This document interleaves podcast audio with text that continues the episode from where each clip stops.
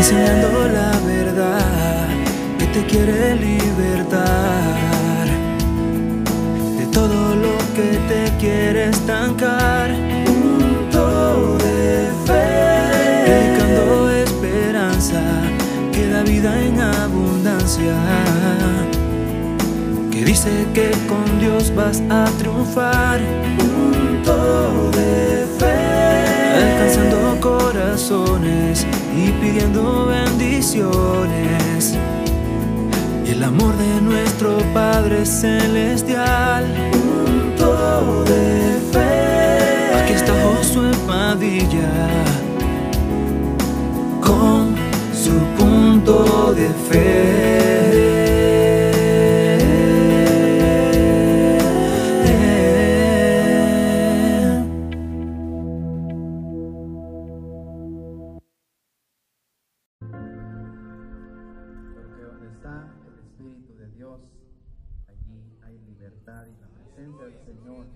Ha llenado nuestra vida, nuestro corazón en esta preciosa noche. Puede tomar su lugar, voy a dejar un tiempo a nuestro pastor en esta preciosa noche y el tiempo es con él en esta preciosa hora. Mientras usted glorifique el nombre del Señor. Gloria a Jesús.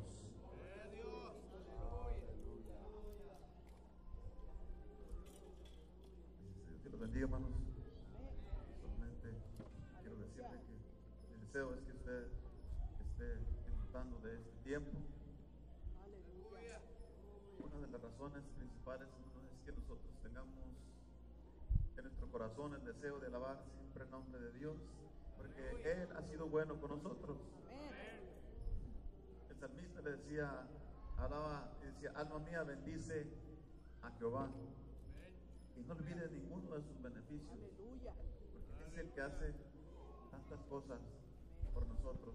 Dios, hermano, es el que hace tantas cosas por nosotros. Dios nos dice, Él es que el que sana todas tus dolencias, el que rescata del hoyo, del hoyo tu vida, el que te rejuvenece, el que te rodea de sus favores y de sus misericordias. Y Dios, hermanos, realmente nos mantiene rodeados de sus bendiciones. Gracias a Dios. Y prueba de ello es que, mire, estamos, estamos bien. Gracias a Dios. Gracias a Dios. Quiero darle gracias a Dios por los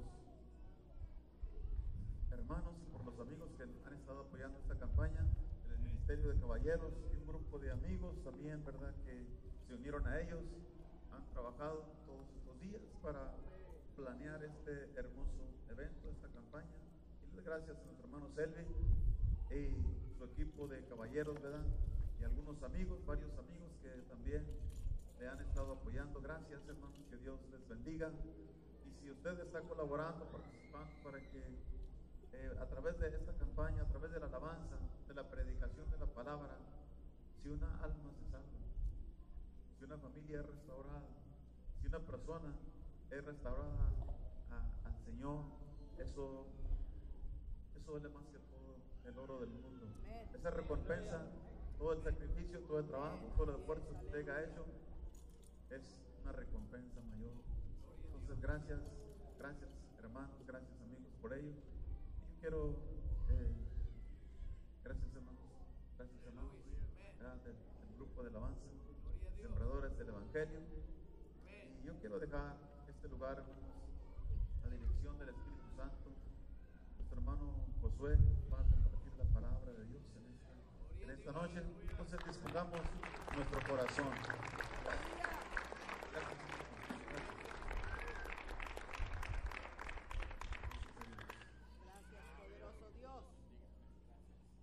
Dios les bendiga esta noche. ¿Y a los demás? También. Amén. Ya ve, faltaban como dos o tres que no habían saludado. Dios bendiga a cada uno de ustedes. Es un privilegio estar una vez más en este lugar para esta segunda noche de campaña. Eh, mi nombre es Josué Padilla, vengo desde la ciudad de Dallas eh, y estoy muy contento de estar con ustedes. Soy amigo de casa, ya tengo mucho tiempo de, eh, de estar visitando acá. Y entre las personas que hemos tenido el privilegio de conocer, eh, me alegra volver a ver rostros que antes conocí, hermana Lorena y Ángel, Dios les bendiga que están aquí en este lugar. Y a todas las personas que conocemos de anteriormente, el Señor les bendiga, nos trae mucha alegría volverlos a ver. Y queremos ah, saludar también a todas las personas que nos están viendo a través de, el, ¿cómo le decimos en español? Del Facebook. Del Facebook. Y entonces eh, a todas las personas que nos están viendo a través del Internet, todas las personas que están oyendo. Eh, ¿Estamos en Sacuchún o no estamos en Sacuchún? Está llegando la señal hasta allá, todos los hermanos de Sacuchún, al hermano Eludio Méndez, si es que nos está oyendo ahorita, y a la iglesia de allá de M aquí en Houston. Eh, Dios les bendiga y por lógica, pues esta noche, como estamos más de casa que los visitantes, quiero tomar este momento para agradecer al hermano Ángel Villescas, a su esposa, a sus hijos por la amabilidad y el cariño que siempre nos expresan. Eh, no sé si está Carlos aquí, no lo he visto, pero si mira esto después, Dios te bendiga, Carlos. Eh, y queremos nada más decirles que apreciamos mucho el trabajo que están haciendo. Así que eh, vamos a pedirle al Señor que el Señor le siga dando victorias, que el Señor le siga dando crecimiento, que el Señor le siga dando bendiciones. Y damos gracias al Señor porque está levantando una iglesia fuerte para la predicación del Evangelio en este lugar. Amén. Recuerden que ayer decía en el mensaje que en Dios no hay nacionalidades. Dios no hay guatemaltecos, ni mexicanos, ni salvadoreños, ni puertorriqueños, ni nacidos aquí, nacidos allá somos algunos son ni de aquí ni de allá, como la India María, pero uh, vea que si vio la película, cómo estará Filemón ahora para este tiempo, ¿verdad? Entonces, eh, pero lo que quiero decirles es que el Señor todos somos hijos de Dios, todos somos salvos por la sangre de nuestro Señor Jesucristo y Él es el único que se lleva toda la gloria y toda la honra. Amén.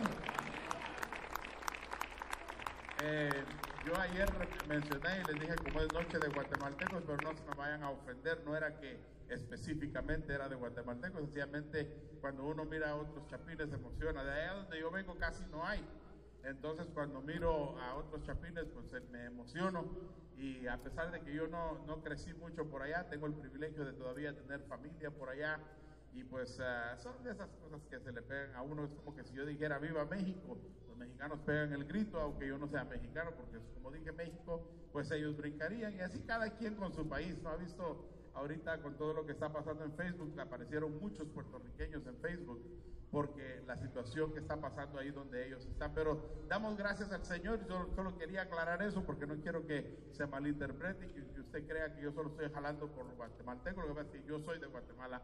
Así que mil disculpas por haber nacido en el mejor país del mundo. Muy bien.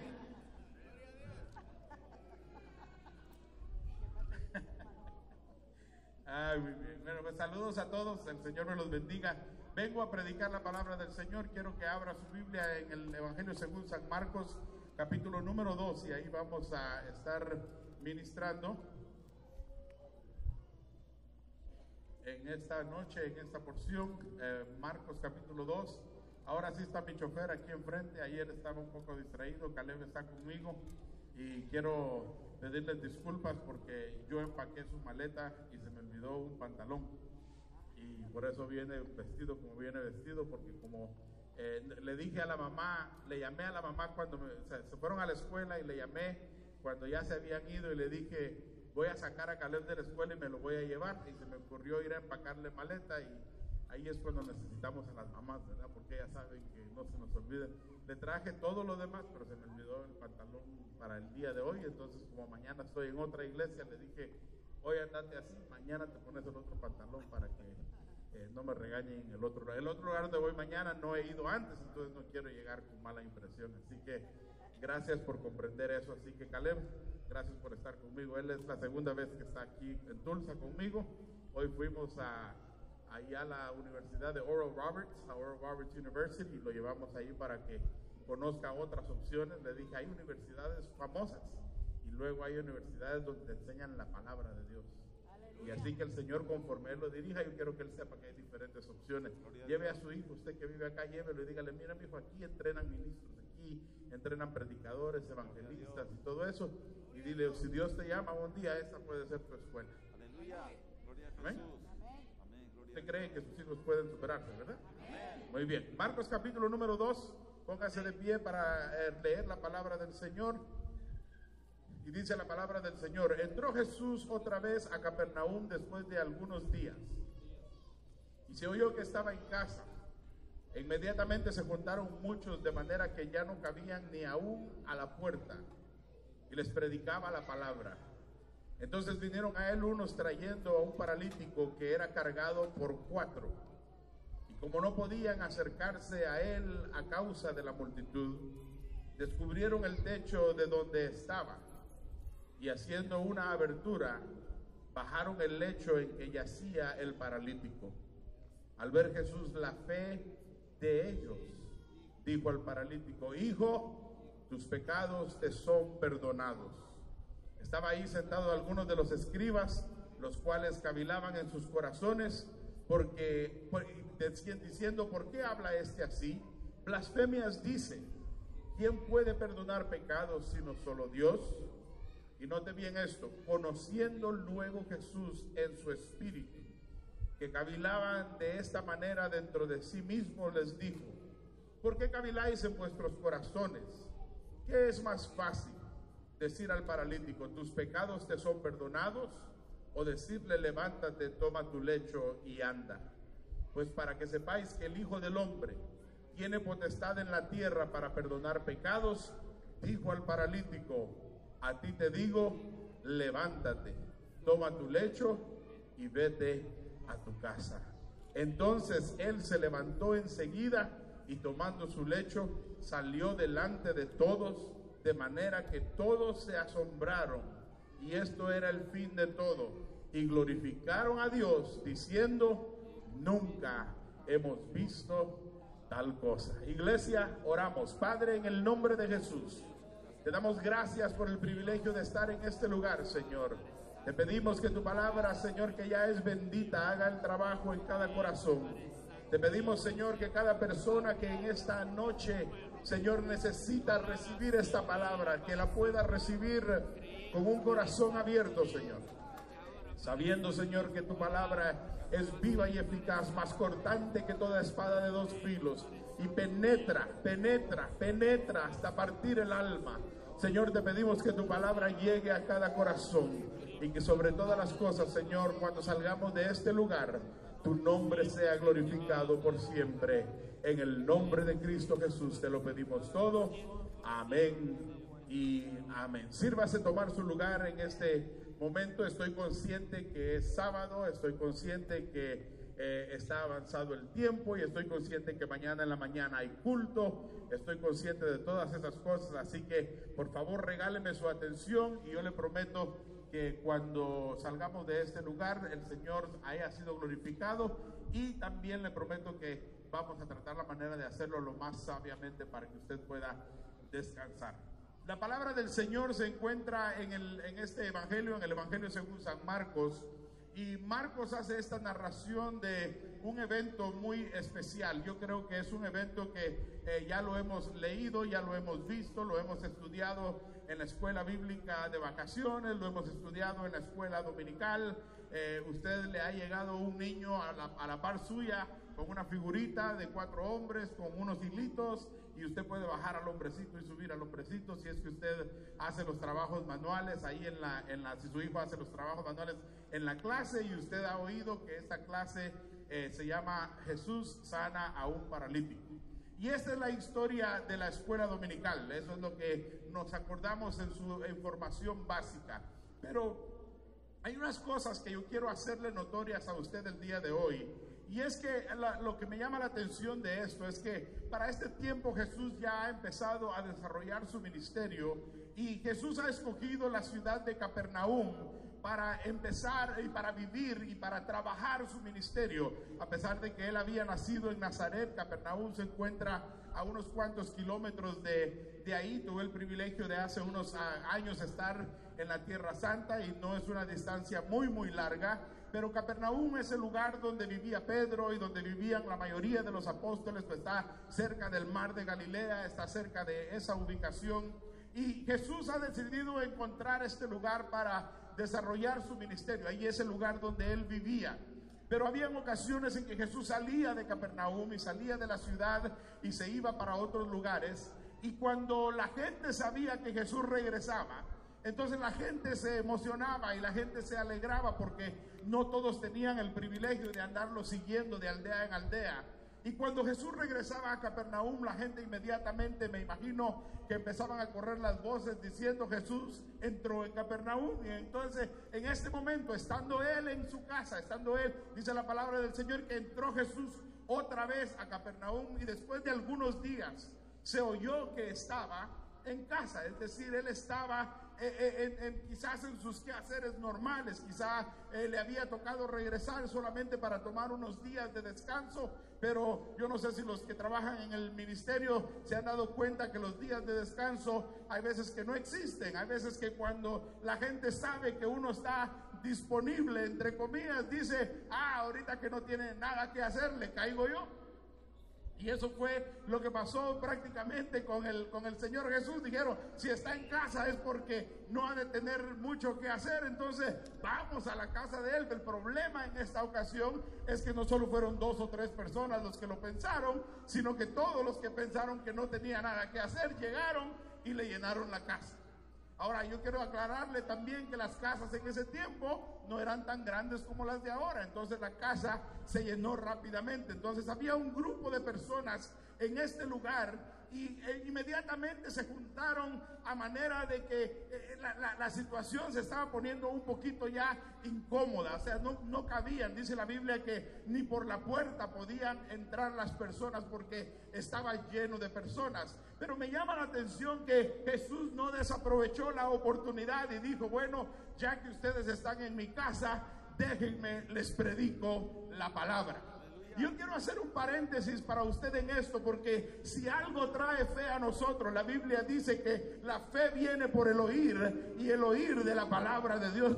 Jesús no desaprovechaba el tiempo y dijo, bueno, si vienen a la casa, yo no vengo aquí a contar chistes, yo vengo aquí a hablarles del reino de Dios, así que siéntense o párense como quepan, pero yo, les voy a predicar la palabra. Entonces yo quiero que usted vea esto, hermano. Si algo es importante en la vida de nosotros, es que tenemos que predicar la palabra. Y yo le quiero decir esto porque muchas veces pensamos y decimos, oh no, que venga el pastor a predicar la palabra, que venga el líder a predicar la palabra. Pero yo quiero decirle que usted en su familia, que usted en su hogar, que usted en su casa, usted también puede aprovechar y predicar la palabra.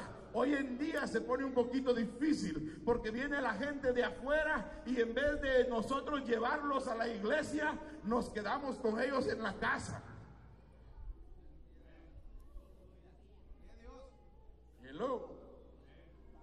Sea, el, problema es que hay veces que no aprovechamos la oportunidad y, le decimos, vénganse conmigo a la iglesia, sino que agarramos el teléfono y le decimos al pastor, hoy no voy a poder ir porque me vino gente a la casa. Entonces, el problema no es que nos quedemos predicándole, el problema es que nos quedamos en la carne. Las fajitas, en los chicharrones, en todas esas clases de carne.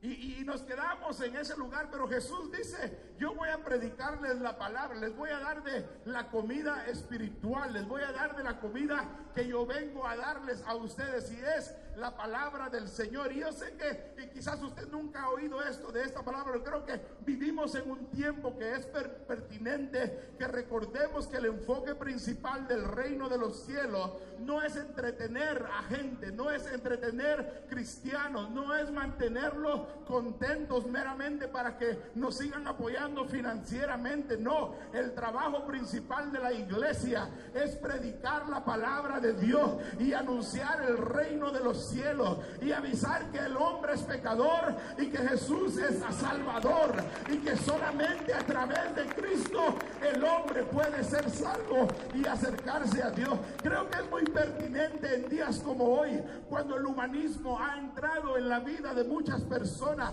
Creo que es pertinente hoy cuando vivemos situaciones como las que estamos viviendo, problemas sociales, problemas políticos. Escoja usted el país que quiera y hay problemas políticos. De donde usted se vaya, si usted es de donde yo vengo, usted sabe cómo está de caliente la cosa por allá ahorita. En los que decían, eh, eh, por decirlo así, viva el presidente, ahora están diciendo saquen al presidente. Hay problemas políticos, hay problemas sociales, hay problemas financieros, hay decadencia moral, hay problemas en la vida de la gente y necesitan un mensaje de esperanza. Necesitan saber que Jesucristo es la solución. Necesitan saber que la única manera de salir de la situación en la que se encuentran, necesitan a Dios. Necesitamos otro sistema político, no necesitamos un mejor banco financiero, no necesitamos nada de las cosas de este mundo, porque el Señor dijo que en este mundo iban a haber aflicciones, pero que estuviéramos confiados, porque Él ha vencido al mundo. Y yo quiero decirle el día de hoy a los que están aquí, a los que nos están escuchando, la solución a su situación no está en esta tierra, la solución a su situación está desde el cielo, se llama Jesucristo, se hizo hombre, pagó por sus pecados, perdonó todas sus cosas, el castigo de nuestra paz fue sobre él, él es nuestra solución. Pero nosotros queremos algo ya. Queremos que nos manden allá, de donde yo vengo, queremos que nos manden láminas y bolsas de arroz y de frijoles. Y el que nos dé láminas, por ese nos vamos. Jesús dice, yo no vengo aquí a establecer un reino de la tierra. Yo vengo a establecer el reino de los cielos. El reino de los cielos se ha acercado. Así que si ustedes vienen a mi casa, lo que van a oír es palabra del cielo. Van a oír palabra de Dios, hermano. Creo que es tiempo que la iglesia empiece a recapacitar. Y cuando alguien entre a su casa, no le hable de la vecina, no le hable del vecino, no le hable de la iglesia de fulano, no le hable del, lugar de, de, sutano. Háblele de Cristo, háblele del evangelio, háblele de su necesidad de arrepentirse y dígale, el tiempo es corto Cristo viene pronto, arrepiéntete. Este es el mensaje que yo tengo para ti. Deje de andar hablando de la política nada más. Deje de andar hablando solamente de situaciones que usted ni siquiera puede solucionar, pero sí puede enseñarles y decirle, hay alguien que puede arreglar todas estas cosas. Es el mismo que cambió la política de los judíos y vino a trastornar la política de Roma. Y es el Hijo de Dios que vino a este mundo y cuando nadie podía hacer las cosas, Él vino a hacer. Cuando el gobierno no podía sanar a la gente, Jesús sanó a la gente. Cuando el gobierno no podía recibir ningún beneficio, la gente no podía recibir ningún beneficio del gobierno, el Señor alimentó a cinco mil en una ocasión. Y lo que el gobierno no podía hacer, Jesús lo comenzó a hacer. Cuando no había esperanza en el sistema, Jesús dijo, hay esperanza, se llama Jesucristo. Yo soy el pan de vida yo soy el Hijo de Dios. Yo soy el que quita el pecado del mundo. Cuando no hay solución en ninguna parte, Jesucristo es la solución.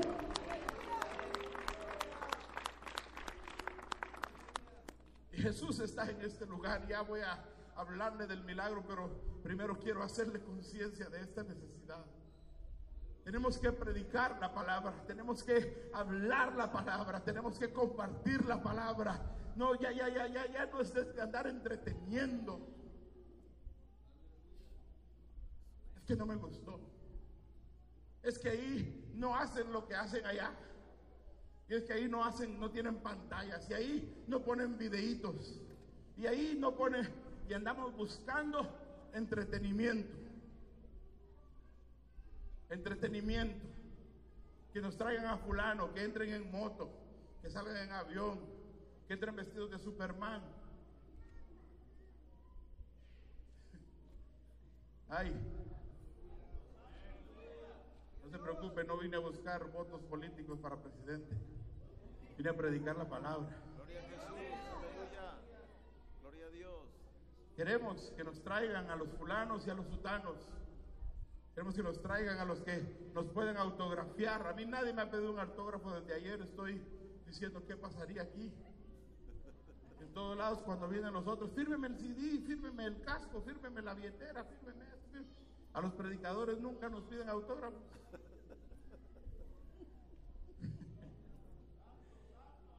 Aleluya. Aleluya.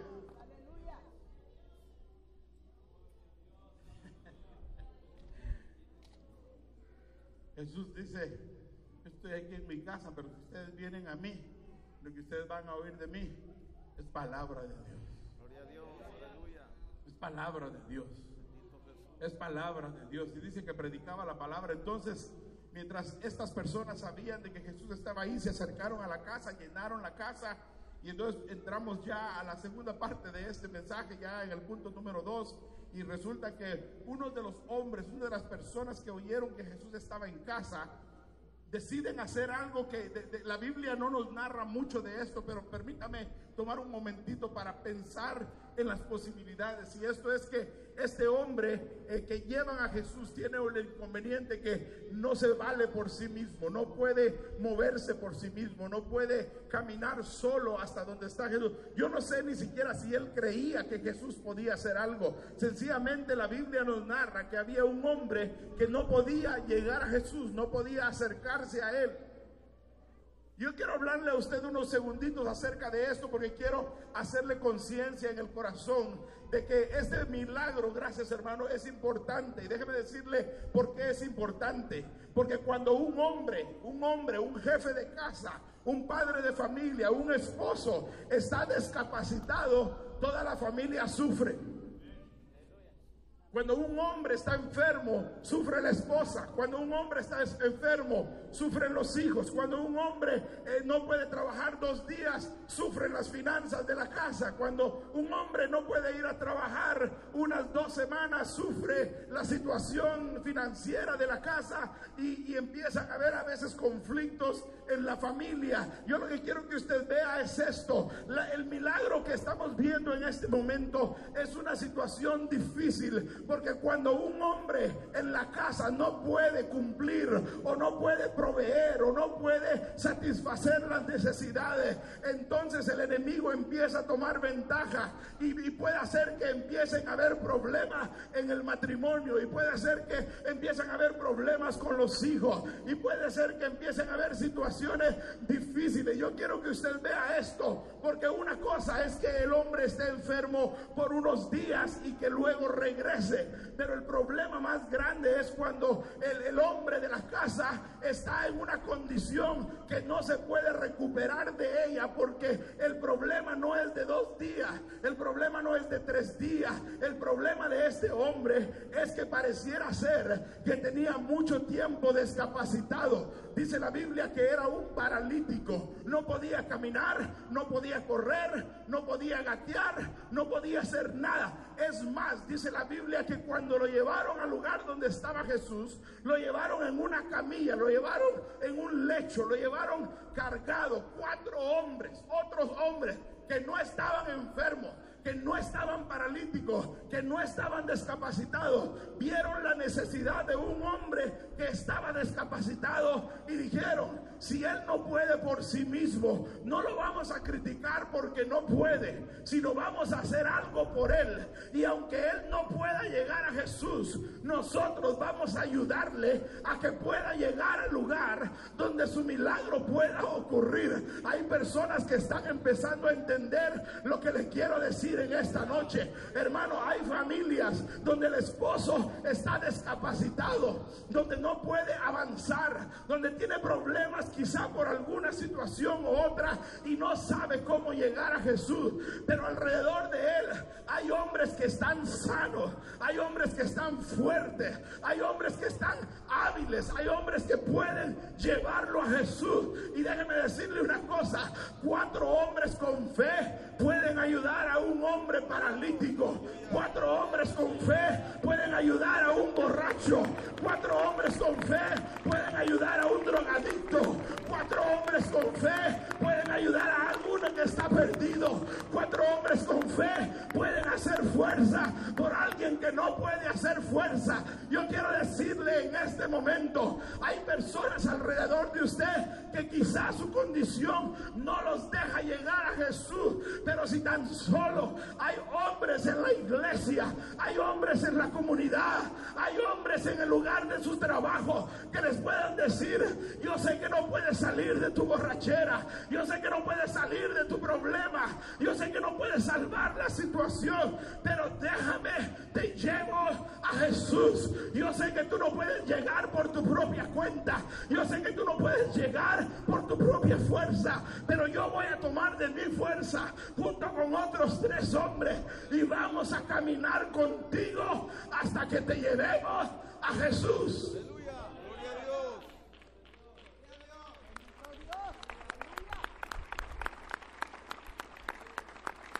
Bien, déjeme decirle cuál es parte del problema que estamos viviendo.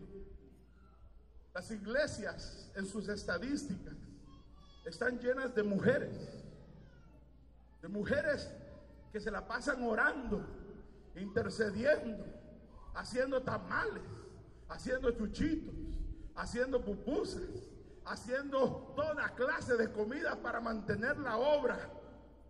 Y el problema es que lo que falta a veces son hombres, hombres hábiles, hombres fuertes, hombres que puedan también trabajar para la misma obra. Y el problema es que mientras las mujeres están trabajando, los hombres se nos están debilitando. Hello. Mientras las mujeres trabajan, los hombres dicen, bueno, hoy no puedo. A veces dicen, hoy no quiero.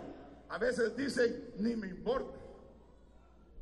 Y el problema es que tenemos iglesias llenas de mujeres y de niños pero tenemos comunidades derribándose y tenemos matrimonios destruyéndose y tenemos hijos yéndose al pecado porque hay hombres paralíticos dentro de la iglesia y hay hombres paralíticos dentro de que están ahí pero no se mueven.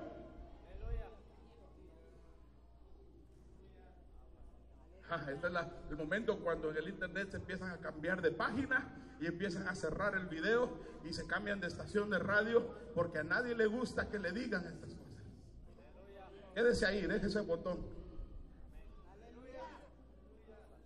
Mejor póngale compártalo en vez de ponerle terminen. Y el problema, amado hermano, amado amigo, es que tenemos a veces dentro de la iglesia hombres paralíticos, hombres que saben dónde vive Jesús, hombres que viven cerca de donde vive Jesús, hombres que conocen la casa de Jesús, pero el problema es que se han quedado en una condición que ya no pueden caminar por su propia cuenta para llegar a ella.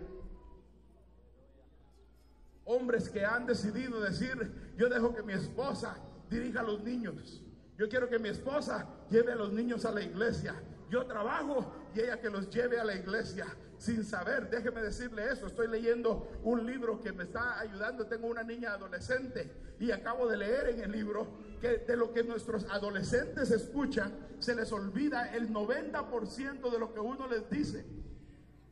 Pero dice que de lo que ven, se recuerdan el 100%.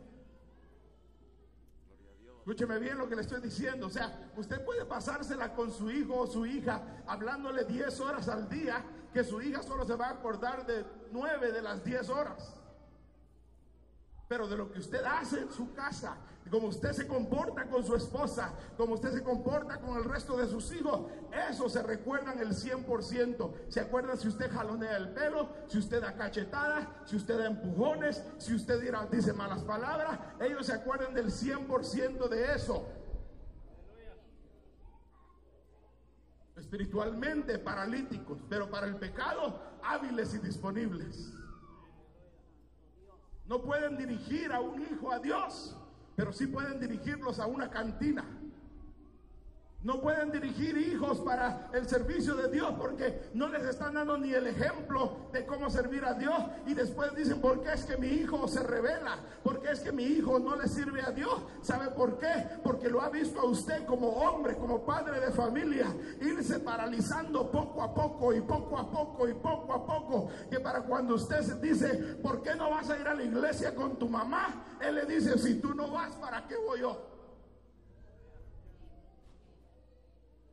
Preocupe, yo me voy hoy en la noche. Ya mañana ya no me ve.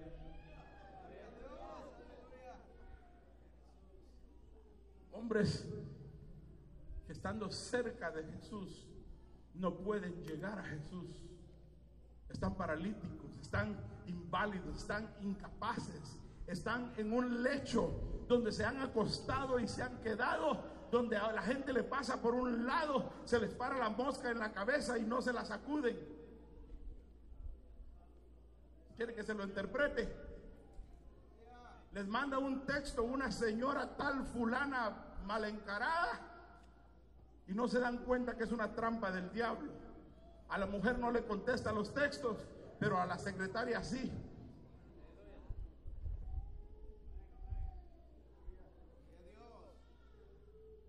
Y después se preguntan, ¿por qué? Sus hijos andan brincando de novia en novia, andan brincando de relación en relación. Y, cuando les pregunta usted por qué soy pastor de jóvenes, dicho sea de paso, entonces he hablado con muchos jóvenes en los últimos 20 años. Y para cuando uno se da cuenta, cuando uno habla con los muchachos y por fin se abren con uno, uno llega a la realización que el problema de la casa no está en la mamá, ni en el amor de ella, ni en el cuidado. Está en padres que físicamente están presentes, pero emocionalmente están ausentes. En padres que no dicen te amo y viene otro y le dice a la hija te amo y se van con él, porque como el papá nunca se lo dijo, el primero que se lo dijo se lo creyó. Con hijos que se van a los vicios, porque papá en vez de darles un abrazo, les daba un puñetazo en la cara o un puñetazo en la boca. Y cuando los hijos tienen la opción de seguir a Dios como la única imagen que tienen de un padre es alguien violento y es alguien malo. Cuando usted le dice Dios quiere ser tu padre, ellos dicen no. La última experiencia que tuve con mi padre no me fue muy bien, así que mejor me voy. Muchas gracias.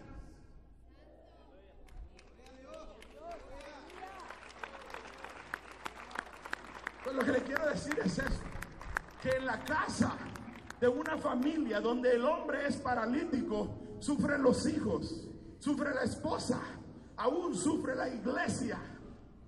Yo recuerdo una ocasión, hace muchos años, unas, unas personas que llegaron a la iglesia donde un día llegó el esposo de una de las hermanas con un arma y se parqueó enfrente de la puerta de la iglesia y dijo, hoy arreglo cuentas porque los líderes de este lugar me están destruyendo la familia. Él iba dispuesto a hacer lo necesario porque la iglesia le estaba dividiendo su familia. El que estaba en pecado era el individuo. El que necesitaba a Cristo era el individuo. Pero cuando la persona está paralítica, cuando la persona no puede ver las cosas como son, cuando la persona se ha acostumbrado a no saber qué hacer y cómo manejarse, se empieza a acostumbrar a ese estilo de vida. Amado amigo, amado hermano, déjeme decirle algo. Usted no necesita poner a nadie a cuentas con nadie. Usted lo que necesita es reconocer que usted está paralítico y necesita ayuda y necesita a alguien que lo lleve a Jesús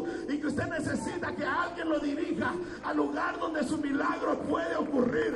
Y déjeme decirle, muchos de ustedes quizá estén aquí hoy y usted dice, ¿por qué estoy yo en este culto si yo no soy ni cristiano? Déjeme decirle por qué está usted aquí. Porque han habido hombres alrededor de usted que se han interesado en su bienestar y han interesado en que usted pueda ser sano. Hombres que tienen fuerza, hombres que tienen fe y lo han traído para que usted se encuentre con el Salvador. Lo único que usted tiene que hacer es reconocer que usted lo necesita y si usted lo admite, Dios está aquí para sanarlo el día de hoy.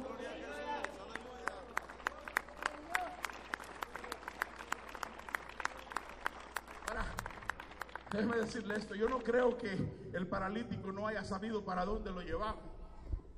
Yo creo que sí sabía, yo creo que estos hombres le dijeron, te vamos a llevar a Jesús. Y yo no sé si el paralítico les dijo, no, no, no, no, déjenme aquí. Pero como no se podía tirar de la camilla, entonces se lo llevaron.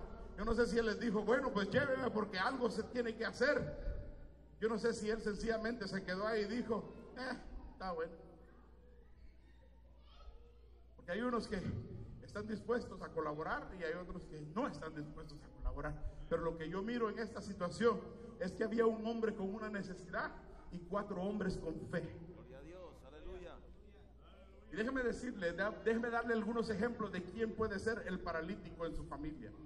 El paralítico puede ser su cuñado, el paralítico puede ser su esposo, el paralítico puede ser su suegro, el paralítico puede ser para personas en su familia que estén cargando la fuerza espiritual de su familia por la cual sus hijos no pueden venir a la iglesia. Hay- lo, lo que quiero decirles son personas que, que- que influyen bastante en la vida de, su familia y de sus hijos y usted necesita acercarlos a Jesús. Pero necesita de qué? De hombres. Yo quiero hablar con ustedes hoy porque estoy hablando en una campaña de caballeros y estoy hablando en una campaña donde muy bonito está que todos vengamos y cantemos y nos vistamos y nos uniformemos y nos arreglemos de todo. Pero la verdad es que hay veces que podemos estar bien vestidos pero paralíticos por dentro. Hay veces que podemos demostrar cierta clase de espiritualidad porque sabemos hablar en público, sabemos mover la boca y llenar los lugares de palabrerío, pero la verdad es que dentro de nosotros hay una parálisis, hay una situación que nos impide movernos, hay una cosa que nos impide avanzar. Aquí decimos aleluya y en la casa decimos otras cosas que no son aleluya. Mire, déjeme decirle esto. Había un tiempo cuando usted quería ver a un abusador doméstico que usted tenía que irse al mundo a buscarlo. Y desgraciadamente, hoy en día hemos encontrado personas dentro de la iglesia que andan golpeando y pegándole a sus mujeres y tratándolas como que fueran objetos y como que ellos son raza o calidad superior a ellas. Y déjeme decirle una cosa, eso Dios lo va a llamar a cuentas por eso. Querían un predicador, aquí está. Déjeme decirle,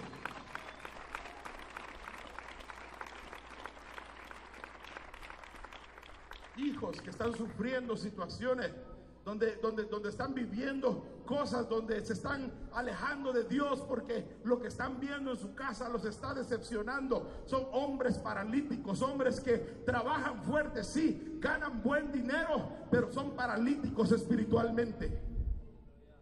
No avanzan, no crecen.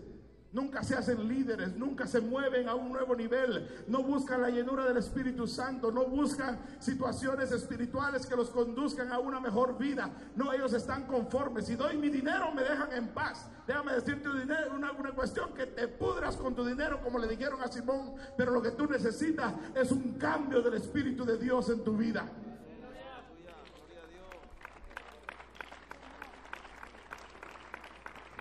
Nosotros vemos esta situación, nos encontramos con que este hombre le dicen, te vamos a llevar a Jesús. Se lo llevan a donde está Jesús. Y el problema es que cuando llegan a la casa donde Jesús está, la puerta está repleta de personas. No pueden entrar. Ellos vienen por aquí. Yo no sé cuánto tiempo caminaron. Yo no sé si vivían a una cuadra o a dos millas.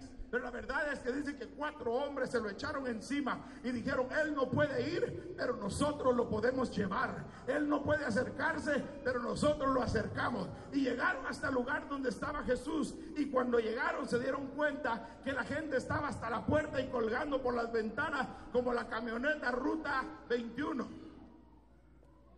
Están colgando de la escalera, de la parrilla, y las gallinas van arriba. Y la cosa es que la casa estaba llena. No cabía nadie más. Entonces, ellos, mire bien esto, porque voy a terminar con esto. Llegaron a la puerta y dijeron, ah, qué lamento mucho, amigo. Está llena la casa. Vamos a regresar a donde venimos y te vamos a dejar tirado donde estabas. No, no, no, e- e- e- eso es lo que a veces nosotros hacemos. Ah, yo lo llevé al culto y no aceptó, ya no lo vuelvo a invitar, decimos. Lo llevé, pero no cantó quien yo quería, ya no lo vuelvo a invitar. Lo llevé, pero no predicaron lo que yo quería, ya no lo, no, ellos no dijeron, ay, qué lástima, no pudimos entrar, entonces te vamos a ir a dejar allá tirado donde estabas. No, ellos dijeron, hemos caminado mucho tiempo con este hombre como para dejarlo en la condición en la que lo encontramos. Hemos hecho mucho esfuerzo como para dejarlo aquí y irnos de regreso sin el milagro que estamos esperando. Entonces lo que dicen es, tenemos que hacer algo por llegar a donde Jesús está. Y resulta que empiezan a ver por otros lados y empiezan a ver alrededor de la casa y se dan cuenta y dicen, mira, allá donde Jesús está, pareciera ser que es aquel, porque dice que encontraron el lugar donde Jesús estaba. O sea, fue una cuestión de planeamiento. Si lo bajamos donde no está Jesús, en balde es el trabajo.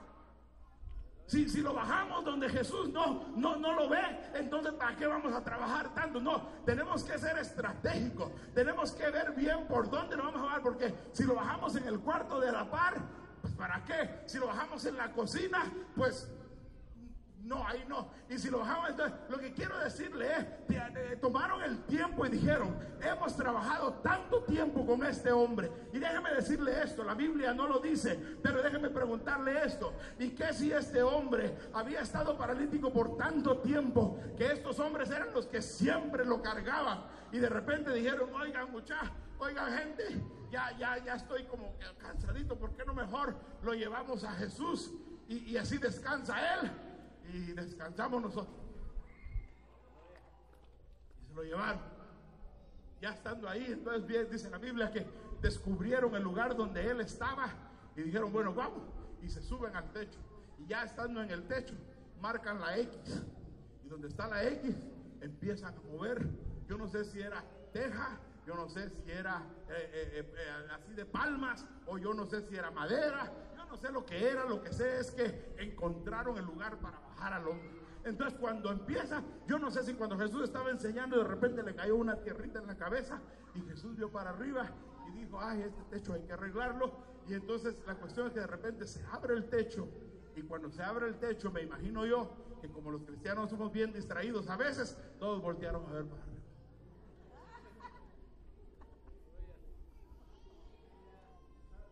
Y de repente miran para arriba y lo que miran es a cuatro hombres Cuatro hombres que no tenían boleto para la entrada.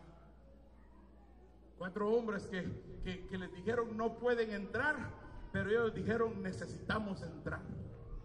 Cuatro hombres que no eran paralíticos. Cuatro hombres llenos de fe Cuatro hombres que dijeron, este hombre tiene que ser sano, este hombre tiene que ser sano, este hombre tiene que ser sano. Cuatro hombres que dijeron, nosotros sabemos lo que está sufriendo su familia. Cuatro hombres que dijeron, sabemos lo que están sufriendo sus hijos. Los otros hombres que dijeron, sabemos lo que está sufriendo la comunidad con este borracho, con este drogadicto, con este hombre. Sabemos lo que está sufriendo su esposa. Vamos a hacer algo porque él no puede llegar, pero nosotros lo podemos podemos llevar enfrente del maestro. Hermano, mire, déjeme decirle una cosa. Hay unos compas, hay unos compañeros de trabajo que va a ser, pero así mire, una cosita fácil salvarlo. Pero va a haber otros con los que va a tener que trabajar va a tener que ir a visitarlo, va a tener que ir a cortarle la yarda, va a tener que cambiarles el aceite al carro, va a tener que ir a arreglarle las ventanas, va a tener que ir a hacer trabajitos con ellos, porque en esos poquitos y poquitos y poquitos lo va a empezar a cargar, a acercarlo a Jesús. Ellos no pueden hacer nada, no pueden ni levantarse porque están crudos en la mañana, pero usted va a llegar y les va a decir, no te preocupes, yo te corto la yarda, yo voy a hacer esto por ti, te voy a ayudar porque eventualmente te voy a llevar a Jesús. Yo voy a hacer esto por ti, porque ahorita tú no puedes, porque el pecado te tiene así, pero eventualmente vas a estar frente al Jesús que yo conozco y ese Jesús puede cambiar tu situación. Amado hermano, déjeme decirle esto. Hay personas que en la primera visita aceptan a Cristo. Hay personas que llevan dos años y no quieren nada con Dios, pero no se me canse. Ha trabajado mucho tiempo como para dejarlo tirado en el camino. Diga si esta por esta no entró, entra por la otra. Si no entró por el culto, entra por el fútbol.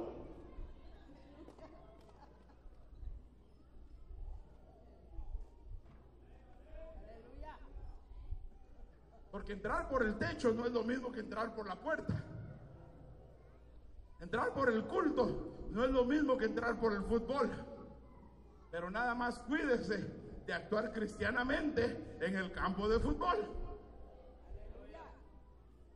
Porque estos hombres dijeron al techo, suben al techo, bajan al muchacho, bajan al hombre y cuando cae el hombre, cae enfrente de Jesús.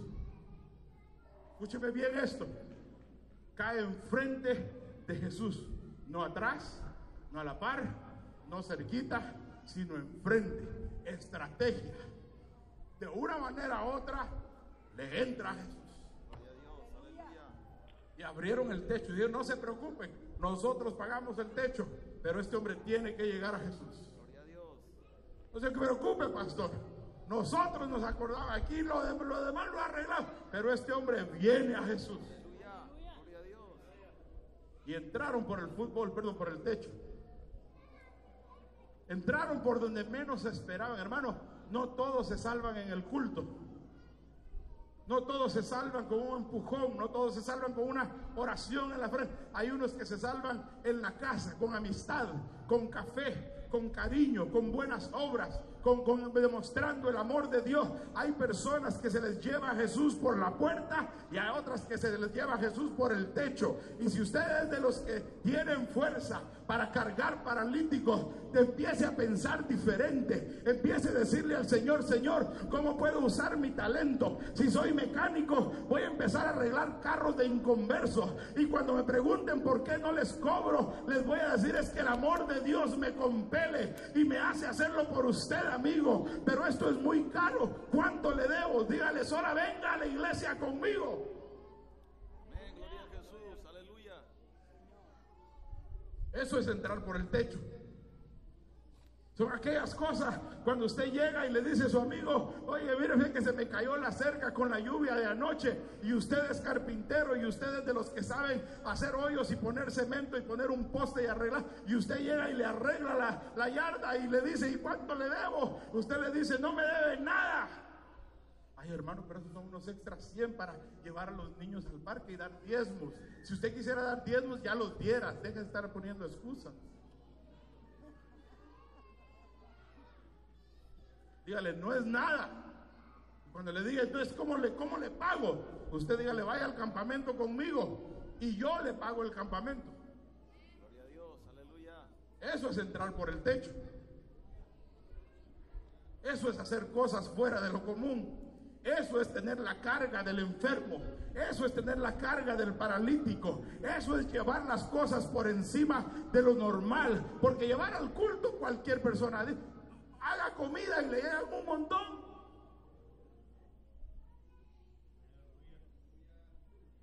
Pero hacer obra que no se vea, que no se pague, que, que, que, que, nadie la reconozca, eso es difícil, pero eso es llevar la carga. Cuando llegan estos hombres, bajan al muchacho y para acabar de ajustar, Jesús en vez de sanarlo, le dice, hijo, tus pecados te son perdonados. ¿Se imagina usted a los que estaban allá, en el techo? Si hubieran sido como usted y como yo. No, no, no, no, no, no es a eso que lo trajimos. No es para que le perdone los pecados, es para que lo sanes. Porque si no lo sanas, no le vamos sin pecados, pero todavía pesa.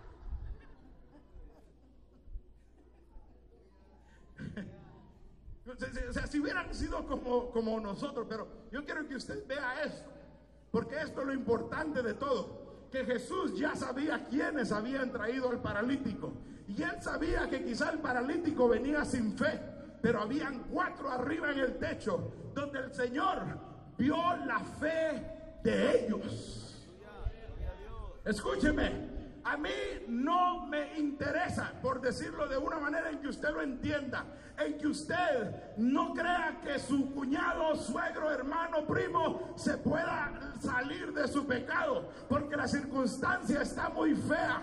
Pero si usted tiene la fe, si usted tiene la fe Dios va a ver su fe. La circunstancia dice, este siempre ha sido borracho. La circunstancia dice, este siempre ha sido mujeriego. La circunstancia dice, este siempre ha sido ladrón. Pero Dios ve la fe suya. Y usted sabe que el que usted trajo es paralítico. Pero Dios ve la fe suya. Y Dios dice, no lo voy a hacer por la fe de él. Lo voy a hacer por la fe de los cuatro que han venido caminando con él el camino y por la fe de ellos voy a hacer lo que ellos necesitan. Y la verdad es que la primera necesidad del ser humano no es ser sanado de nuestro dolor, sino sanado de nuestro pecado. Jesús, Jesús dice, voy a hacer algo diferente. Porque ya que estos entraron diferente, voy a hacer las cosas diferentes. Y cuando el muchacho está enfrente de ellos, Jesús le dice, tus pecados te son perdonados. Entonces empiezan los diáconos, los fariseos, los publicanos, los que, los que nunca están conformes con nada. Y empiezan a cavilar en sus pensamientos y dicen, ah, porque dése cuenta que entre los que estaban en la casa habían unos que les gustaba oír a Jesús, pero no creían en su mensaje. Aquí hay unos de esos. Que, que, que, que, les gusta oír la palabra, pero no quieren comprometerse con Él. Y no digo porque lo sepa, sino porque en todos lugares hay. O sea, les gusta, eh, dicen unos, me gustó su plática, me dicen después del culto. Le dije, no, hice mucho como que sea una plática, es un mensaje. Las pláticas se dan allá en otro lado. Aquí se dan mensajes, proclamaciones del Evangelio. Y me dice, me gustó su plática, me gustó y hasta me hizo reír. Y le digo yo, ¿y qué piensa? Tomó su decisión y me dice, pues yo voy a una iglesia. Le digo, donde el Jesús que yo predico se predica. Y me dice, sí, ahí hablamos de Jesús. Le dije, pero Él es el Salvador de su vida. Les digo, me pregunto a la gente. Y empiezan a, patalear porque a todos les gusta cómo habla Jesús, pero no a todos les gusta comprometerse con Él. Tú estás aquí en este día y te gusta cómo hablan de Jesús, pero no te has comprometido, hoy es tu noche. Para que hagas un compromiso con Dios para que le digas, ya no solo voy a ser espectador, sino voy a ser un hacedor de tu palabra. Óigame, respóndame. Yo los oí cantar todo el tiempo, ahora contéstenme a mí.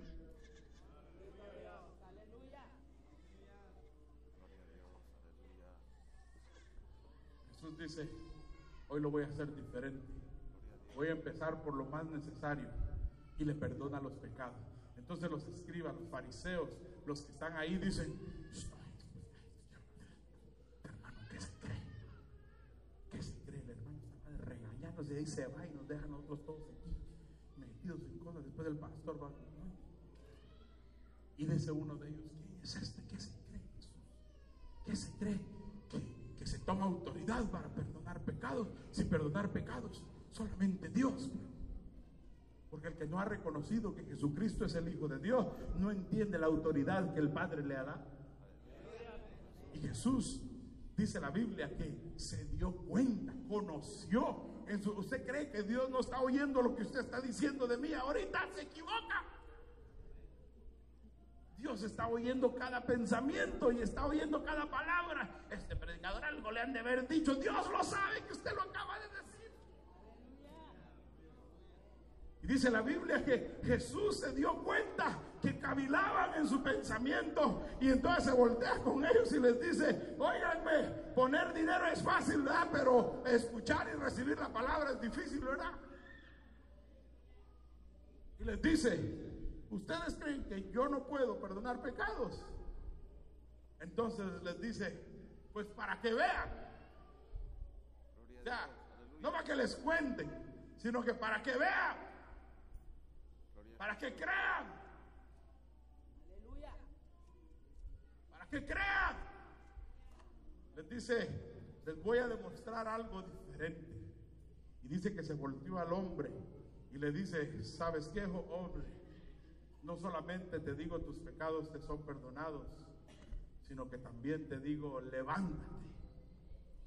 En otras palabras, yo sé que no es por tu fe que estás aquí, es por la fe de otros pero por la fe de ellos no solamente perdono tus pecados, sino por la fe de ellos también arreglo tu matrimonio. Por la fe de ellos también te quito la borrachera. Por la fe de ellos también te quito la drogadicción. Por la fe de ellos también te quito lo mujeriego. Por la fe de ellos también te quito lo abusador. Por la fe de ellos también te quito el dolor de tu pasado. Por la fe de ellos también sano todas tus heridas. Por la fe de ellos vengo a hacer algo en ti que he venido a hacer a este mundo. Y por la fe de ellos te digo, levántate del lugar en donde estás, levántate del lugar donde has hecho cama, levántate del lugar donde te has acostumbrado a vivir y por la fe de ellos a ti te digo, levántate.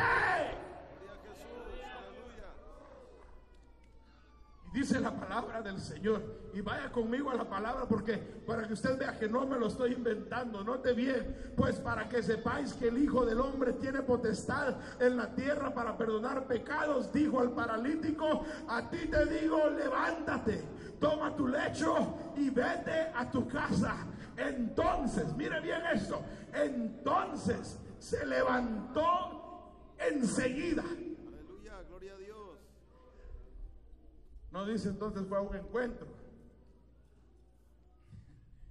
No dice entonces fue a un seminario y pasó por la- el proceso de 12 pasos y lo mandaron a Alcohólicos Anónimos y de ahí lo enviaron con la psicóloga y de ahí lo llevaron. No, no, no, dice que en el momento, enseguida, enseguida, no lo mandaron a terapia, lo mandaron a levantarse. Le dijo el Señor, levántate. Dice que enseguida el hombre no dijo, no, es que me gusta estar aquí. El hombre no dijo, no, es que yo realmente ni quería venir. No, todo hombre tiene en su corazón la urgencia y la necesidad de ser restaurado. Y cuando el Señor le habla, así como cuando Dios le dijo, tus pecados te son perdonados, él sintió algo en su corazón. Cuando Jesús le dice, a ti te digo, levántate, dice que enseguida se levantó y tomó sus cosas y salió delante de él. Mire, mire, mire, el que entró por el techo salió por la puerta. ¿Escuchó? El que entró por el techo salió por la puerta. El que no lo dejaron entrar salió por la puerta que le habían bloqueado y dijo, no me dejaron pasar por aquí para entrar, pero déjenme pasar por aquí para salir, porque no entré por aquí. Pero Jesús me dijo, levántate. Jesús me dijo, levántate. Jesús me dijo, levántate. Y me he levantado. Y ahora los que no me dejaron entrar a la iglesia, Bendito Jesús. Aleluya. háganse a un lado. Gloria a Dios. Que no quisieron que entrara. Pero me van a ver tener que salir. Pero no como entré. Porque Jesús me dijo, levántate. Amado amigo, que estás en este lugar, tú no sabes qué va a pasar y cómo va a pasar.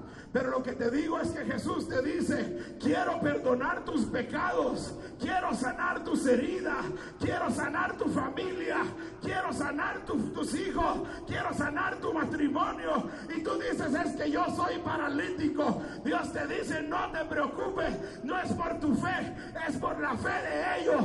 Y por eso te digo, quiero levantarte, pero también quiero perdonarte. Y aquellos que siempre te dijeron, no vayas a la iglesia conmigo, de repente van a tener que decirles, muévete porque voy para afuera, pero no voy borracho, voy levantado por el poder del Señor, no voy mujeriego, voy levantado por el poder del Señor, no voy drogadicto, voy levantado por el poder del Señor, porque el Hijo de Dios está en la casa. Y cuando el Hijo de Dios está en la casa, Él tiene poder para perdonar y tiene poder para sanar. Amén. Gloria a Dios. Aleluya. Mi pregunta para ti es, ¿cuál de los dos eres tú hoy? Porque déjame decirte una cosa, muchas veces nuestra parálisis es traída por el pecado que hay en nuestra vida. Y ahora quiero hablar no solamente con los inconversos, sino también con los cristianos. Porque muchas veces estamos tan llenos de religión y tan vacíos de Cristo que no vemos que el necesitado quiere entrar. Lo hacemos que entre por el techo y después no queremos dejarlo crecer en el Señor. Yo tengo más tiempo aquí, a mí nadie me mueve. ¿Cómo es eso que a él le van a dar mi privilegio? ¿Sabes por qué? Porque tú estás sentado y él está caminando. Él está caminando. Él está moviéndose. Tú ahora estás ahí. No me mueven de aquí. Pues quítate para que otro pase.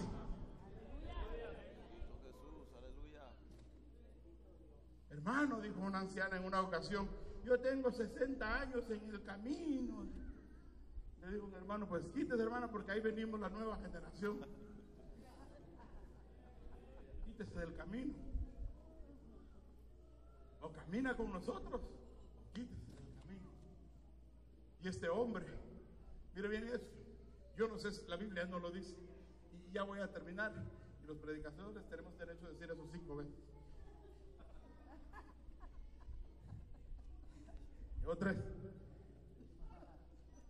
Y le dice el Señor, levántate.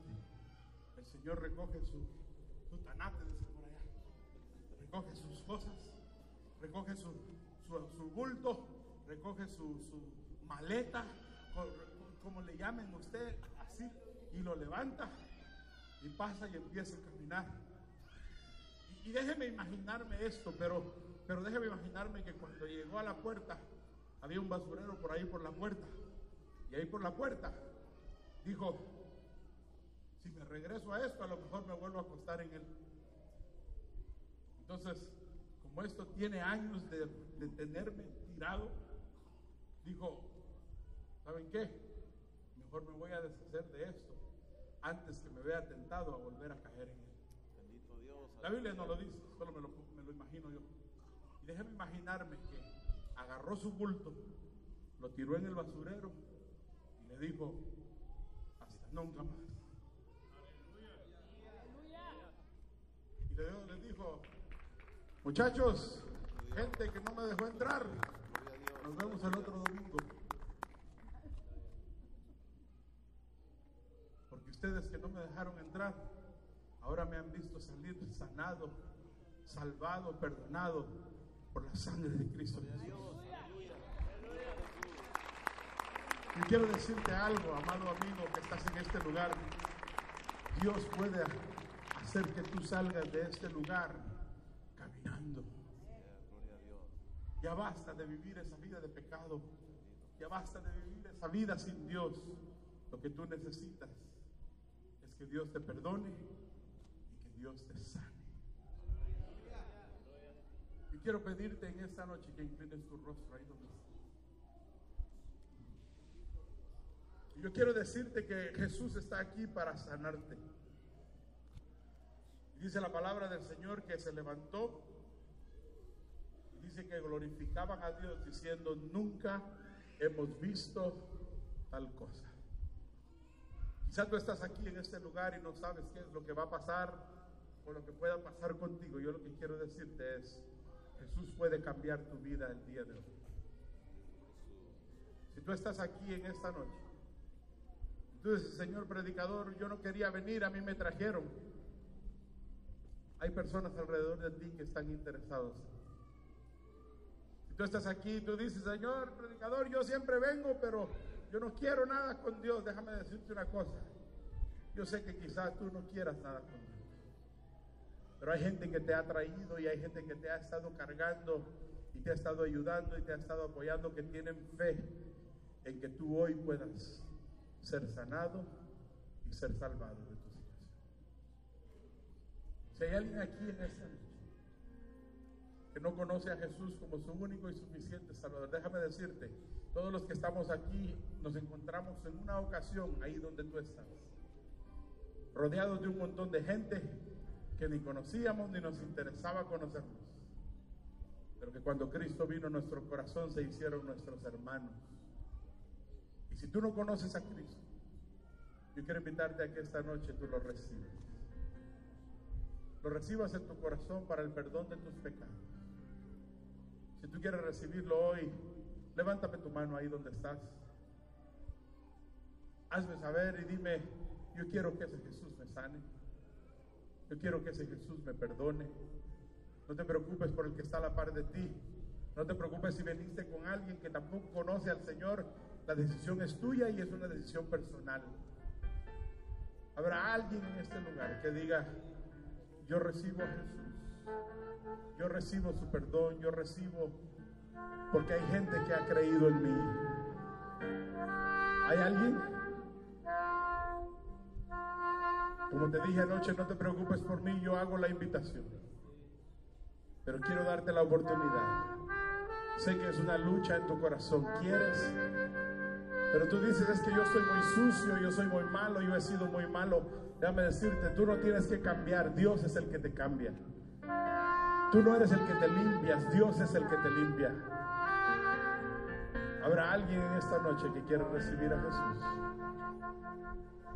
Muy bien. Si no lo hay, hago un segundo llamado y este llamado ya es para la iglesia.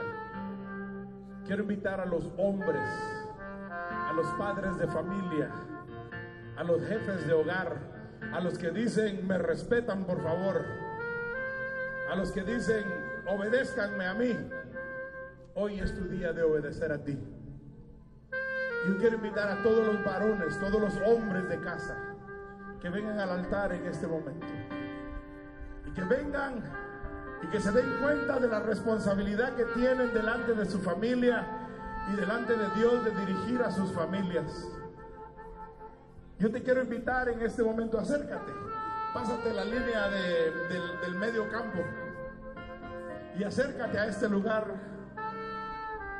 Yo quiero invitarte a que en esta noche, no quiero hacerte sentir mal, así que tú digas, ay, qué, qué feo se sintió. No, quiero orar por ti, para que tú puedas dirigir a tu familia, para que tú no llegues a un punto de parálisis, a que no llegues a un punto donde tengas que ser cargado por otros sino que tú seas una persona que pueda decir en esta noche, Señor, ayúdame a ser de los que tienen fuerza para llevar a otros y no de los que necesitan ser cargados, no de los que necesitan ser transportados. No, Señor, yo estoy sano para servirte, para amarte, para bendecirte. No mires a los músicos, no me mires a mí, sino mira a Dios. Haz una oración contigo, haz una oración con, con Dios desde lo más profundo de tu corazón y dile, Señor, aquí estoy como hombre de mi familia, como esposo. Aquí estoy, Señor, como líder de mi hogar. Aquí estoy, Señor, como el jefe de casa. Si tienes que pedirle perdón a Dios por algo, este es tu momento. Padre, en el nombre de Jesús. Venimos delante de tu presencia, Señor. Este grupo de caballeros de esta iglesia, Señor. Venimos a ponerlos delante de ti, Señor. Porque ellos tienen necesidad, Señor, de ti. Señor, ellos son hombres que tienen fuerzas. Ellos son hombres que son sanos. Ellos son hombres que, que han sido perdonados. Pero dentro de ellos quizás hayan hombres que están pasando por momentos difíciles, momentos de debilidad, momentos de angustia, momentos donde quizás tengan a ti y decirte, Señor, necesito que me levantes, necesito que me levantes como padre, que me levantes como esposo, que me levantes como abuelo para dirigir a mis nietos, para dirigir a mis hijos, para dirigir a mi esposa. Señor, mira a cada uno de ellos en este momento. Señor, si alguno de ellos tiene que pedirte perdón por algo, Señor, yo te pido que escuche su oración en este momento. Hoy, Señor, nos ponemos delante de ti, no solo para que nos sane, sino para que perdone nuestros pecados. Señor, ayúdanos a llevar a otros a Jesús. Ayúdanos a llevar a otros, Señor, delante de ti. Ayúdanos a llevar personas, Señor, delante de tu presencia, para que ellos puedan ser sanados, para que ellos puedan ser restaurados, Señor. Pero si yo soy el que necesita restauración, restaurame a mí, Señor.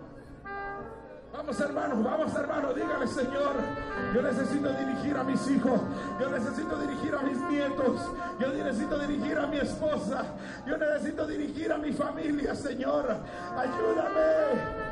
Levántame de ese lugar, levántame de ese lecho, levántame de esa situación. Señor, yo te pido que levantes de este grupo de hombres a hombres llenos del Espíritu Santo, llenos de fe, llenos de fuerza y de valor, que cuando vean un obstáculo no se rindan, sino que hagan lo posible, Señor, por llegar hasta donde tú estás y llegar, oh, Señor, a llevar a sus amigos, a sus familiares, a sus hijos delante de Dios. Vamos, varón, vamos, varón. Es tu responsabilidad. No es solamente una posición, es una responsabilidad. Tú necesitas de Dios, tú necesitas de Dios, tú necesitas ser transformado. Señor, ayúdame a tener fuerza para llevar a otros a ti. Señor, incluyendo y empezando desde mis hijos, desde mi esposa, desde mi familia, Señor, en el nombre de Jesús.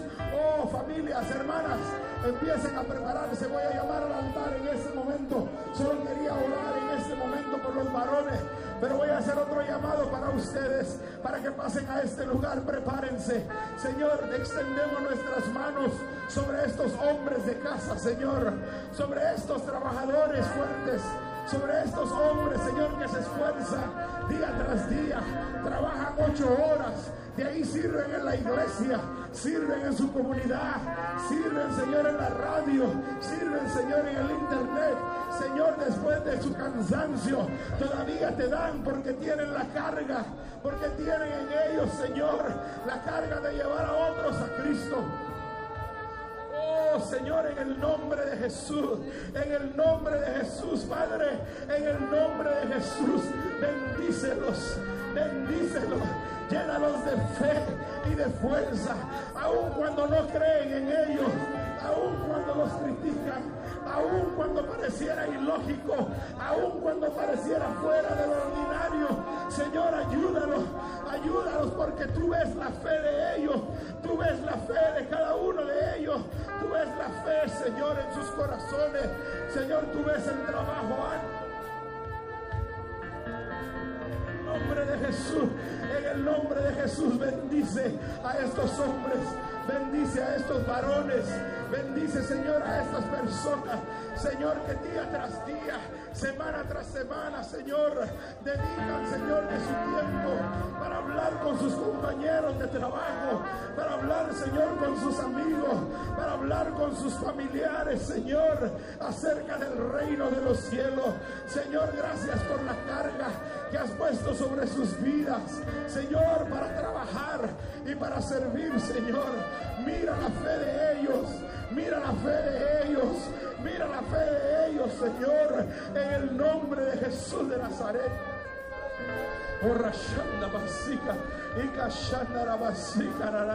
Oh, Señor, en el nombre de Jesús. Mira la fe de ellos, mira la fe de ellos, mira la fe de ellos, mira la fe de ellos, Señor. Oh Padre, en el nombre de Jesús, aunque los critiquen, aunque la gente no crea en lo que hace, Señor, dales fuerza en el nombre de Jesús. Vamos, iglesia, hermanas madres de familia, esposas de estos hombres, acérquense a este lugar en este momento. Vamos a orar todos juntos. Vamos a pedirle al Señor que nuestra casa sea una casa donde Dios habite. Si usted está sola y su esposo no está aquí, véngase también al altar. Dígale, Señor, yo quiero que tú habites en mi casa. Yo quiero que donde yo estoy, gente llegue aquí. Véngase, ore con su esposo, ore con sus hijos y dígale al Señor, Señor, ayuda a mi esposo, ayúdalo, Señor, a poder saber, ayúdalo a poder dirigir a nuestros hijos, ayúdalos a poder dirigir a nuestra familia. Señor, en el nombre de Jesús de Nazaret, vamos, hermana, véngase a este lugar. Si puede traerse a sus hijos, tráigase a sus hijos. Oh, la fe, es la fe, es la fe, es la fe es la fe. Quizá aquí hay hombres cuyas esposas no están aquí, o hayan hombres solteros, hayan padres de familias cuyas familias quizá hayan pasado por situaciones desagradables. Yo quiero orar con usted. Véngase en este día y dígale, Señor, aquí estamos, aquí estamos, dirígenos, dirígenos, dirígenos, dirígenos, dirígenos, dirígenos, Señor. Padre, en el nombre de Jesús de Nazaret. Padre, en el nombre de Jesús. Oh, Padre, yo te ruego en el nombre de Jesús. Ayúdanos a tener fe. Ayúdanos, Señor, a creer. Aun cuando la gente no cree. Señor, oh, oh, En el nombre de Jesús, Señor, yo te pido por estas familias, te pido por estas hermanas, te pido, Señor, que salves a sus esposos, que salves a sus hijos, que salves a sus familiares, que a través de la fe de ellas, Señor, ellas puedan ver su milagro, que a través de la fe de ellas, Señor, ellas puedan ver un milagro en sus hogares. Oh Señor, en el nombre de Jesús, en el nombre de Jesús, en el nombre de Jesús, en el nombre de Jesús, en el nombre de Jesús, Señor. Yo te pido, Señor, yo te pido, Señor, bendición sobre cada miembro de cada familia. Señor, pido que salves a los hijos. Yo te pido que salves a sus generaciones. Yo te pido que salves a sus nietos. Yo te pido que tú obres de una manera maravillosa dentro de ellos. Tú en la casa de ellos. Haz milagros, Señor. Haz milagros, Señor. Haz milagros, Señor, en el nombre de Jesús. En el nombre de Jesús, Padre. Mira la fe de ellas. Mira la fe de ellos, mira la fe por sus hijos, mira la fe por sus familias, mira la fe por sus matrimonios, mira la fe por cada situación, Señor. Oh, Padre, Padre, Padre, Padre, milagros, haz milagros, Señor, en el nombre de Jesús. Yo te pido, Padre Santo, oh, que tú muevas, Señor, oh, que en vez de que nosotros caminemos entre dos pensamientos, que en vez de que cuestionemos, Señor, la autoridad o tus propósitos, Señor, yo te pido en el nombre de Jesús que tú toques cada vida, que tú toques, Señor, cada corazón, que tú encuentres, Señor, en ellos fe, que encuentres en ellos fe, que encuentres en ellos fe, Señor. Oh, Dios mío, Dios mío, Dios mío, Dios mío, danos fe, Señor, para hacer milagros. En el nombre de Jesús, Señor, bendice las familias, bendice los hogares, bendice, Señor, y da fuerza en el nombre de Jesús. Oh, Rashanda Basika, oh Señor, ahora, ahora, ahora, ahora, mira nuestra fe, mira nuestra fe. Pero Señor, a veces nosotros estamos cansados. Restaura, restaura, restaura, restaura, Señor. Y Rashanda Basika, Baba, Oh Señor, ahora, ahora, ahora, ahora, ahora, ahora, ahora, ahora. En el nombre de Jesús, en el nombre de Jesús, vamos hermanos. Dile al Señor, Señor, Señor, yo no quiero ser paralítico, yo quiero ser de los que llevan a otros. Yo no quiero estar tirado en una cama, yo quiero ser de los que se levantan y de los que caminan en medio de la adversidad y de los que caminan en medio de la oposición y que digan, oh, Dios me ha levantado. Oh, vamos, vamos, vamos, es tu oración. Es tu oración conforme a tu fe. Es tu oración conforme a tu fe. Levántate, levántate, levántate, levántate en el nombre de Jesús. Oh, Señor, en el nombre que sobre todo nombre. En el nombre que es sobre todo nombre. Oh, adora la gloria de Dios. Adora la gloria de Dios. Adora la gloria de Dios. Y Oh, Señor, ahora. Levántate, levántate. Levántate de ahí. Levántate de tu complacencia. Levántate de tu conformismo. Levántate de ahí de donde has estado y dile, Señor, levántame. Oh, perdóname, perdóname, Señor, porque, porque he dejado que el enemigo me engañe. Perdóname, Señor, por mi incapacidad que ha llegado a través de mi complacencia, de mi conformismo. Señor, levántame de ese lugar. Yo sé servirte, yo sé servirte y yo quiero servirte, pero he dejado que las cosas, Señor, vengan me desanimen. Y he dejado que el problema venga y me paralice. Señor, hoy que estoy frente a ti, te digo, levántame, levántame de esa condición, levántame de esa manera. Y Señor, hazme un siervo útil. Señor, devuélveme a mi familia, devuélveme a mis hijos, devuélveme a mí, Señor, a mi posición de padre, de rey, sacerdote y profeta de mi familia. Oh Señor, permite que yo pueda entrar por mi casa y que ellos puedan ver a un padre transformado, oh, a una persona cambiada por el poder de Dios. Oh Señor, yo dejo mi lecho, dejo mi lecho de conformismo, dejo mi lecho de rebeldía, dejo mi lecho de, de- incredulidad, dejo mi lecho Señor, y camino hacia mi nueva vida, hacia mi nuevo propósito. Oh, yo camino hacia mi nuevo propósito, porque antes, Señor, yo era siervo del pecado, yo era un esclavo del pecado, pero ahora, Señor, ahora he sido levantado para caminar frente a la adversidad y decir yo soy lavado con la sangre de Cristo. En el nombre de Jesús, en el nombre de Jesús, aleluya, aleluya, aleluya, aleluya. Oh, sí, dile, hazle tu oración a Dios, hazle tu oración a Dios, hazle tu oración a Dios, dile Señor, aquí estoy, aquí estoy para servir a mi familia, para servir a mis hijos, para servir a mi esposa. Ya no estoy inválido, ya no estoy paralítico, ya no estoy tirado en un lecho, estoy levantado por el poder de Dios. He sido levantado por el poder de Dios.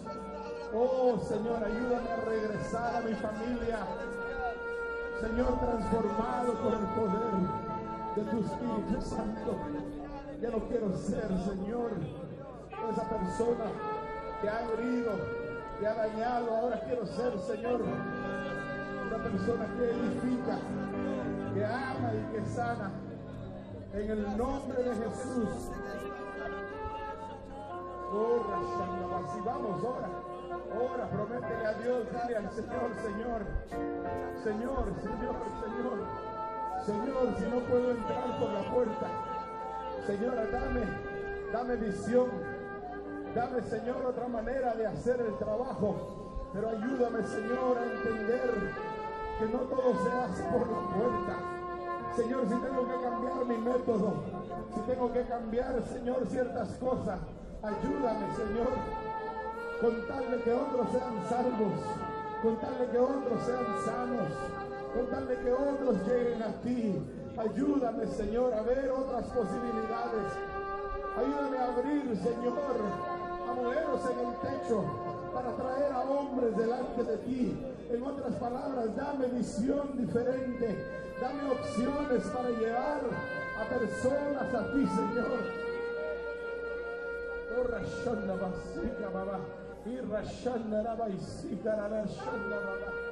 Oh. Oh, vamos, hombre, levántate. Levántate, levántate. Tú eres útil.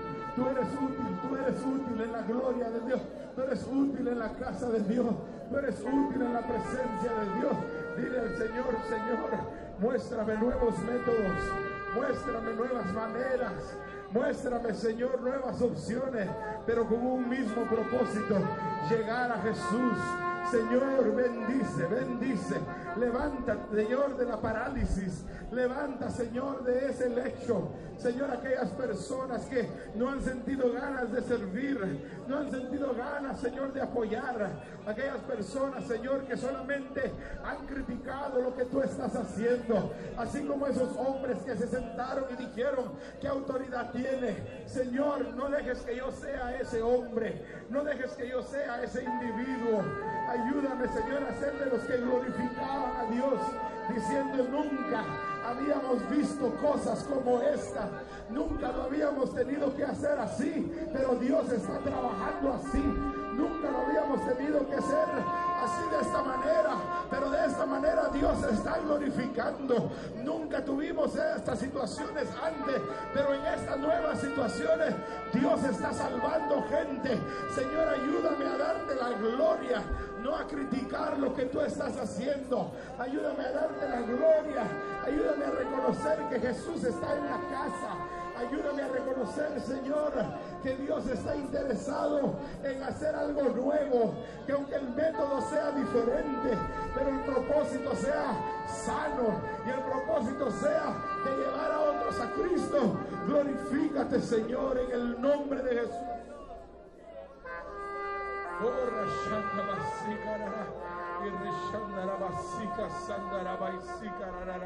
En el nombre de Jesús, en el nombre de Jesús, en el nombre de Jesús. Levántate, levántate, levántate. Levántate, levántate. Levántate, Dios te quiere usar. Dios quiere usarte para su gloria. Oh Señor, perdona nuestros pecados, perdona nuestra indiferencia, perdona Señor que hemos dejado que el enemigo engañe nuestros corazones. Oh Señor, llena tu casa de tu gloria, Señor. Llena nuestras casas de tu presencia. Que nuestras casas sean lugares donde tu palabra es predicada. Que nuestras casas sean lugares donde tu palabra es proclamada, Señor. Oh, en el nombre de Jesús. En el nombre de Jesús. En el nombre de Jesús. Que la gente sepa, Señor, que en mi casa tu palabra es predicada. Que la gente sepa, Señor, que en mi casa Jesús habita. Que la gente sepa cuando Jesús está en casa, porque se va a dar cuenta la gente que algo grande está pasando, Señor. Ayúdame. Oh, Señor, en el nombre de Jesús. En el nombre de Jesús. En el nombre de Jesús. Tuya es la gloria, Señor. Tuya es la honra, tuya es la alabanza.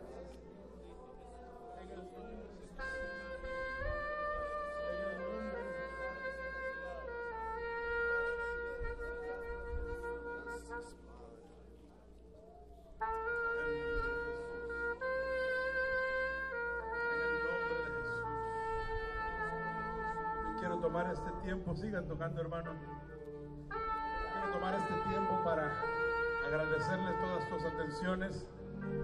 Presidente de caballeros, pastor, mujeres, líderes, todas las personas. Gracias por permitirme el privilegio de estar con ustedes. Gracias por permitir que el Señor ministre sus vidas a través de nuestro ministerio. Y les pedimos de sus oraciones para que el Señor os continúe abriendo puertas. Pero más que todo, que el Evangelio de Jesucristo sea predicado. Pastor, muchas gracias. Gracias por la oportunidad. Y nos vemos hasta la próxima ocasión. Dios les bendiga. Que el Señor les dé victoria mañana en la campaña. Y que el Señor sea con ustedes. En el nombre de Jesús.